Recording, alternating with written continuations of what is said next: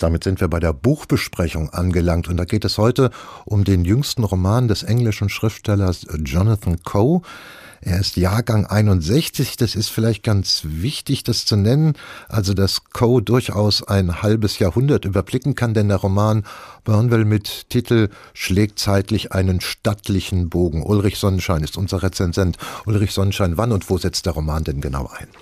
Im Grunde setzt er ein mit dem Ende des Zweiten Weltkriegs und geht dann durch die Geschichte über die Krönung Elisabeth II., über das Finale in Wembley mit dem berühmten Wembley-Tor von 1966, dann mit der Investitur von Charles, also als Nachfolger von Elizabeth, der Hochzeit von Charles und Diana, der Beisetzung von Diana und letztendlich die Feierlichkeiten zum 75. Jahrestag des Kriegsendes in Europa. Also er schlägt quasi den Boden der gesamten Nachkriegsgeschichte, die auch ihn selbst als Autor, Sie haben es gesagt, 1961 geboren, geprägt hat. Mhm.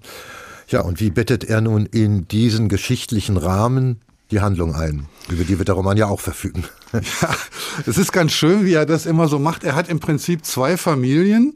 Die Protagonisten dieser Familien oder die Familienstammväter sind so Ende des 19. Jahrhunderts geboren, 1879, 1873. Der eine ist Karl Schmidt, ein Deutscher, der nach England auswandert. Der andere ein reiner Engländer, stolzer Engländer. Und diese beiden Familien werden dann im dritten Glied miteinander verknüpft, indem Mary Clark und Geoffrey Lamb heiraten. Und man hat sozusagen diese verzweigten Familien in vielen Romanen von Jonathan Coe schon kennengelernt, in der Reihe Unrest oder in der Reihe The Rotters Club, speziell Benjamin Trotter, der sowas ist wie das alter Ego von Jonathan Coe. Und diese Figuren kommen immer wieder vor, kommen immer wieder in verschiedenen Lebenssituationen vor und die Leute die schon einige Romane von Jonathan Coe gelesen haben, treffen die auch wieder und verfügen dann so ein bisschen über einen Hintergrund und quasi schon so eine freundschaftliche Beziehung zu den Menschen. Mhm. Das heißt, derjenige oder diejenigen, die diesen Roman oder diese Romane von Coe kennen, haben einen Vorteil, aber auch für alle anderen Leserinnen und Leser bleibt dieser Roman als eigenständiges Werk begreifbar. Absolut. Und was er schön macht, er stellt diesem Roman einen Familienstammbaum voran, mhm. so dass man immer nachgucken kann, von wem gerade die Rede ist, in welchem Alterssegment befinden wir uns. Und wir müssen nicht wissen, dass Benjamin Trotter mal in einer Band gespielt hat. Das ist gar nicht wichtig. Aber wenn man das weiß, wenn man diese Romane kennt, dann winkt man sozusagen hinüber und freut sich, diesen Charakter wiederzusehen. Das ist ein bisschen sowas wie ein Wiedertreffen. Es gibt auch einen Roman, der heißt Klassentreffen. Da wird dieses Wiedertreffen und was das mit einem macht thematisiert. Und das ist nicht immer nur angenehm, aber in der Regel hat man doch ein warmes Gefühl für diese Charaktere. Mhm. Mal ganz kurz zum Stilistischen. Wie betreibt er diese, ja, zeitgeschichtlichen Roman mit den äh, angesprochenen Familien. Wie führt er seine Figuren? Ist er sehr nah dran? Macht er das so, wie es sehr populär geworden ist in letzter Zeit, dass er im historischen Präsens schreibt? Also all seine Figuren erleben diese Zeit als jetzt oder schaut er zurück auf diese Ereignisse? Die Figuren erleben das als jetzt. Er geht sozusagen mit den Figuren in diese Zeit zu den historischen Ereignissen. Wichtig aber ist, glaube ich, dass er, da ist er ganz Engländer, seine Figuren immer mit Humor führt. Egal was passiert, egal wie tragisch die Ereignisse sind, es gibt immer dieses Quäntchen Humor, es gibt immer diesen Blick von der Seite, dieses verschmitzte Beschreiben. Und da ist er einfach ein großer Meister im realistischen Erzählen. Er ist kein großer formeller Literat. Er macht nicht irgendwelche literarischen Wolten oder so ein Beschreibungsmeister, sondern er erzählt an seinen Figuren entlang sehr handlungsgetrieben, aber immer mit Humor. Und das macht das ganze Buch sehr leicht. Und diese geschichtlichen Ereignisse sind so groß, die kennt wirklich jeder. Und dann gibt es eben die individuelle Aufnahme, die individuelle Verarbeitung. Und damit setzt man sich selbst als Leser dann in eine Reihe mit den Figuren.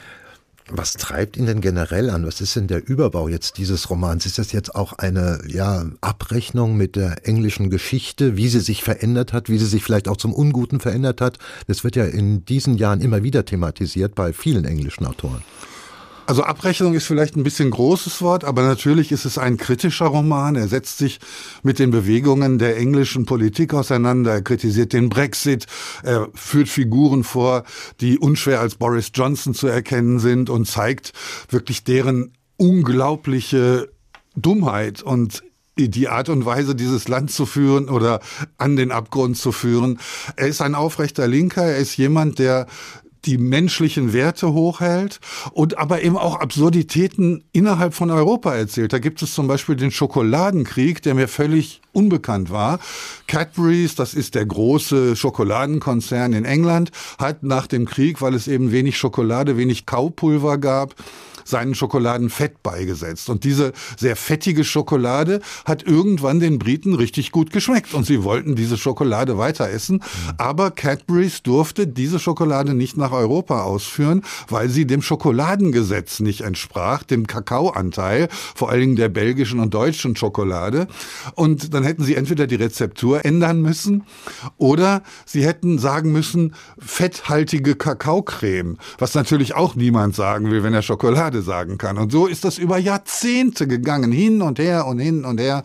Und da fragt man sich dann doch, was diese Europäische Union will und ob sie nicht drängendere Probleme hat.